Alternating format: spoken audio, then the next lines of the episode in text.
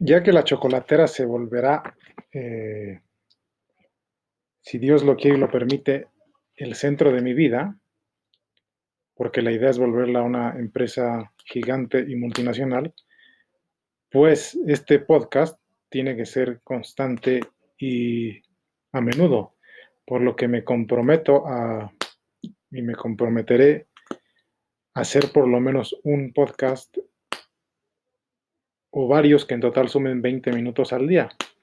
Porque sí, mi intención es que la chocolatera sea lo más importante en mi vida profesional. Voy a deconstruir eh, el primer episodio o el piloto. Deconstruir es una, una palabra eh, intelectualmente hermosa y bellísima desde mi punto de vista, que parece que formalmente inventó eh, no recuerdo si Derrida o Foucault, es que los dos son filósofos, eh, son amigos y o, con naturales.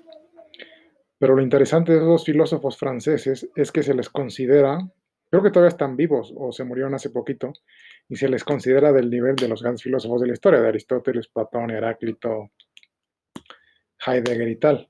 Y son filósofos recientes. Ya desgraciadamente no hay literatos, ni, pensadores, ni escritores de aquel nivel, ¿no? De Shakespeare, de Dostoyevsky, Mark Twain y tal, perdón. Y esos dos eh, fueron de, son, fueron o son de ese nivel, no me acuerdo, ahorita estoy buscando, de construir. Eh, no me acuerdo exactamente, ah, sí, es de Si es Jacques Derrida que el que el que formalizó la creación de esta palabra, que murió en el 2004. De construir es separar, es la antítesis de construir, el antónimo de construir, es separar la, la cosa construida en sus partes para entenderla, para explicarla o para reinventarla y rehacerla no es deshacerla, es separarla en, sus, en todo su conjunto para hacer algo nuevo basado en ello, combinando todo y tal, o, reinterpretarlo, o rehacerlo, o reinventarlo, o solo arreglarlo. Eso es deconstruir. Voy a deconstruir el primer episodio de estos podcasts y separarlo en partes. Quiero empezar, a lo mejor ahorita estoy grabando, pero quiero poner una musiquita para contar la historia de cómo, perdón, de cómo empezó formalmente eh, lo que podría llamar mi vida independiente. Esa musiquita que pondré es eh, el inicio del segundo movimiento de la quinta sinfonía de Mahler. Cuando yo tenía 12 años, tenía un vecino que era un señor eh, vasco británico. El País Vasco está al norte de España y una parte de la parte de Francia que colinda con el norte de España, pero él era vasco español, no vasco francés y británico. Era un empresario eh, de setenta y tantos años que se cuidaba, era muy sano, muy educado, era neurocientífico y muy listo. La gracia de él era que su casa, está muy chistoso eso, su casa me servía para, para quitarme la pereza y la flojera, la hueva, como se dice vulgarmente, de caminar una callezota para, para salir a otra calle. Es decir, si yo me metí, su, casa tenía dos puertas. Una eh, daba a la calle que daba a la casa donde yo estaba y la otra daba a una cerrada que, si yo me metía por su casa y salía a la cerrada, me evitaba un montón de caminata. Entonces la razón por la que yo me empecé a llevar con él era para meterme por, por su puerta delantera y salir por su puerta trasera, nomás para evitar caminar mucho. Entonces salía un callejoncito y ya me, saltaba el, el hecho de caminar unas calles largas. El callejoncito era empedrado, muy bonito, muy fresco, muy frío. A veces solo iba a ese callejoncito a estar a jugar a la bicicleta o algo así. Y de paso, pues en su casa yo era muy, eh, teníamos mucha confianza y siempre fui pues afable o socialmente, bueno, entonces socialmente abierto y tal, entonces yo me metía a su casa, a veces comía ahí o tomaba algo que necesitaba, o lo usaba para hacer este, eh, labores o trabajos, actividades y tal. Un día eh, entré a su despacho y estaba escuchando esto que dije, el segundo movimiento, el tarararán tan, tarararán, tarararán tan, tan. El segundo movimiento de la quinta sinfonía de Mahler, que para mí es la sinfonía más eh, compleja y completa de toda la música clásica. Y no solo eso, es la, obra musical y artística más, más eh, completa y compleja porque tiene todo. Yo, yo ya había escuchado música clásica para aquel entonces y me había llamado la atención. Entre ellas, por cierto, el guapango hecho por Moncayo, el mexicano. Y entonces entré a su despacho y estaba esta música en un gramófono muy vintage, eh, con oro así, claro, no sé qué, muy bonito.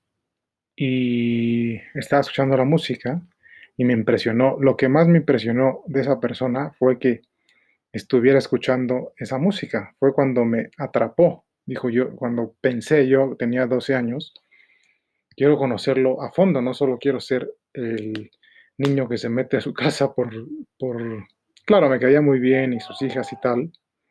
Y ahorita contaré otro detalle. Eh, me, me, caía muy bien y yo veía que podía aprender de él y trabajar con él, pero cuando lo entré a su despacho y estaba escuchando la, esa, esa música, ya fue cuando dije, no, pues sí, aquí, aquí voy a aprender mucho y creceré mucho como ser humano y aquí hay algo para mí, eh, algo importante y ya me hice su, amigo, pero ya antes, yo un día había entrado a su cocina y había una niña eh,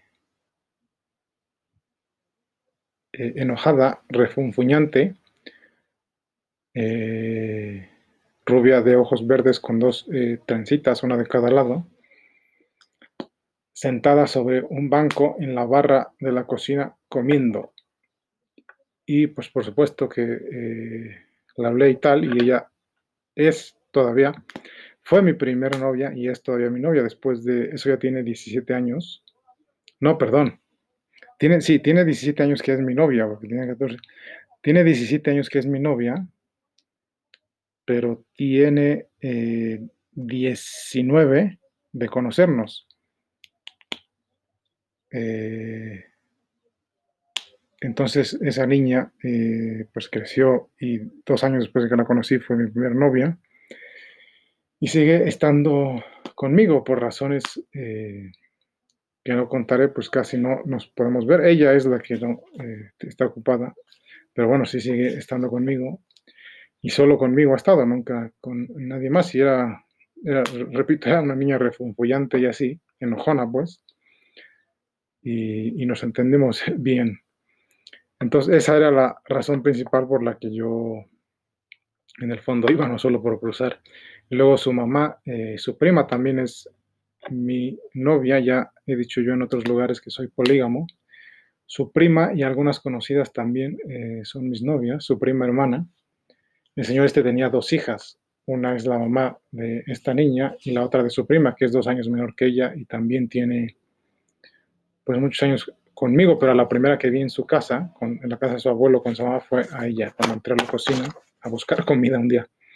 Esa es la razón principal por la que visitaba a este señor, que era muy buen amigo, me enseñó muchas cosas y, y ahí empecé, ese fue, con él tuve mi primer trabajo y me di cuenta que quería ser independiente. Él de ahí saqué, de él saqué muchas cosas, o estando las experiencias que viví con él, saqué muchas cosas. La primera fue eh, caminar. La gente luego me ve que me gusta caminar porque me di cuenta justo cuando me cruzaba esa callecita y me salía a la calle cerrada, que era muy fría, fresca y muy bonita, eh, me di cuenta que cuando salía a caminar podía reflexionar y, pensar sobre cosas que hacía o quería hacer o meditar. Siempre he sido pronto, rápido para tomar decisiones pero aún así las, las medito las reflexiono bien y ya que las hice, si es necesario también las pienso y las reflexiono para los siguientes pasos. Y ahí, en, cruzando su casa, fue cuando tomé ese hábito de, preferir caminar que andar mucho en coche o cualquier otro medio de transporte. También ahí me salió el gusto por la música clásica, que pues en el fondo es la única música que, hay y yo recomiendo que solo esa música haya. Si tú quisieses ser eh, artista pop, cantante y todo esto, pues tienes que saber eh, canto y tienes que conocer la música clásica, es la única formación que hay. Desgraciadamente, la mayoría de, bueno, la mayoría no, todos los artistas pop, todos los artistas eh, famosillos, entre comillas, casi o casi todos son eh, pues de estas agencias publicitarias y no estudiaron canto ni nada, solo son gente que se supone tiene talento y le ponen un micrófono y le crean toda una plataforma para que cante, entre comillas, ¿no? Pero si tú quieres de verdad cantar, pues tienes que saber eh, canto, estudiar en una universidad o en un conservatorio de música o escuela o academia de bellas artes. En fin, ahí me nació el gusto por la música, ya me gustaba el arte, y el Señor me dio eh, mi primer trabajo. Repito, estoy deconstruyendo lo que dije en el piloto. Yo he trabajado en Inditex. Eh, ah, bueno, no, no quiero hacer. Bueno, sí, lo voy a contar, al fin que ya. Bueno, no, he trabajado en, varios grupos. Bueno, sí, ya, ya que me paguen el comercial. He trabajado en Inditex que es Sahara, Máximo de todo eso, Santander, el banco, y sus socios, Kering, que es eh, otra textilera, la que tiene Gucci, Saint Laurent, Tom, este, Brioni, y creo que ahora ya Tom Ford, bueno, Tom Ford es una socia americana, pero creo que ya está formalmente en el grupo. Kering con K se escribe, y luego también en el LVMH, que es otro grupo textilero y de de artículos de lujo, Louis Vuitton, Mountain Genesis y de bebidas y tal. He trabajado también en Sequoia Capital, que es un fondo de inversión británico en Estados Unidos, que es el que invierte y desarrolla las empresas tecnológicas básicamente en Estados Unidos, las de aplicaciones todo eso, que no producen nada, pero sirven eh, dando servicios y aplicaciones o sea, no producen productos que se venden formalmente. Aunque también ha metido dinero en cosas como Apple, Atari, Dell y esas cosas. ¿En qué otro lugar he trabajado? Ah, en Mango y en la sociedad textil eh, Lonia, que son Carolina Herrera y Purificación García. Pero todas están eh, conectadas fuertemente, son textileras. ¿Y en qué otro lugar he trabajado? Eh, ah, en dos de cosméticos, que son el grupo Estiloder y el grupo L'Oreal. Este señor estaba conectado a, varios, de estos grupos y él fue el que vio eh, mis cualidades, mi talento y me dejó ser y me dejó crecer desde niño. También porque a él le convenía, no están para saberlo. Bueno, este, este podcast es personal, aquí voy a contar mis cosas personales, pero él me dejó todo su... Yo soy su heredero y también seré junto con sus nietas, el de sus dos hijas. Sus dos nietas, sus únicas heredas son mis novias, mis mujeres, pues. Y pues ya somos socios, siempre hemos sido socios y su familia me quiere mucho. Entonces me, pues me, heredó su parte y me formó y me enseñó muchas cosas. Él fue, repito, el que creyó en mí, el que me metió en mí. Yo siempre he querido ser independiente. ¿Por qué, ¿Por qué ser independiente? Porque yo veía que la gente, o sea, yo eh, veía a la gente a mi alrededor y a la gente en las calles. Yo siempre he sido muy callejero, todos los días salgo, todos los días tengo que ver el mundo, la sociedad y tal, en vivo, no en el celular o en la tablet o en el, en el MacBook. Salía y decía, yo no quiero ser, yo no veo a nadie o casi nadie que yo quiera imitar y ser como es él. Siempre les veía algún defecto moral, físico, de personalidad, de carácter. Entonces yo no encontraba nada ni nadie que fuese un ejemplo para mí. Entonces yo estaba convencido de que tenía que ser completamente distinto. Ir en contra de todo lo establecido, de todo lo hecho, e intentar hacer algo, algo mejor y algo nuevo. Eh, y por eso yo, yo tenía fama. Ahora es que ahora soy más tranquilo y también cuando crece tiene más responsabilidad. O sea, ya a mis 30 años no puedo comportarme como adolescente rebelde, porque eso era lo que yo era y de eso tenía fama, de ser un adolescente muy rebelde, irreverente. En francés se, se llama enfant terrible. Enfant terrible. Enfant terrible. Lo repito para que lo escuches bien para que lo escuches bien, perdón, la traducción literal es niño terrible, que, es, pues sí, un rebelde que está en contra de lo establecido, que se comporta criticando todo. Así tenía fama yo cuando era niño y adolescente. Claro, ahora ya no tengo tanto esa fama porque he cambiado, pues, porque claro, cuando uno crece no, pues tiene más responsabilidad, ya tengo responsabilidad de adulto, de señor, y pues no puedo, ya hay que ser más maduro. Entonces, este señor eh, que es mi abuelo político, por sus dos nietas, es el que permitió que mis ganas de ser independiente, de ser eh, innovador, de ir en contra de establecido, de hacer cosas nuevas, de cambiar la, la, realidad, la historia, si me lo permiten. Yo tengo esa ambición, el mundo también, si me lo permiten, tengo esa ambición, pues él fue el que vio que, que más o menos tenía la capacidad para hacerlo me abrió paso y tal. También él no tenía, por suerte para mí, él no tenía ningún hombre cerca. Y sus hijas y sus nietos pues, no tenían ningún interés en, en trabajar con él y pues él necesitaba un heredero y nos, nos, venimos el uno para el otro como anillo al dedo. Y así comenzó mi vida, eh, mi vida independiente y a fraguarse lo que soy ahora. Ya eh, con esto termino el primer, la primera, lo que llamaremos la primera deconstrucción de lo que dije en el piloto. Voy a explicar detalladamente todo lo que dije en el, en el piloto. Ya conté la historia personal.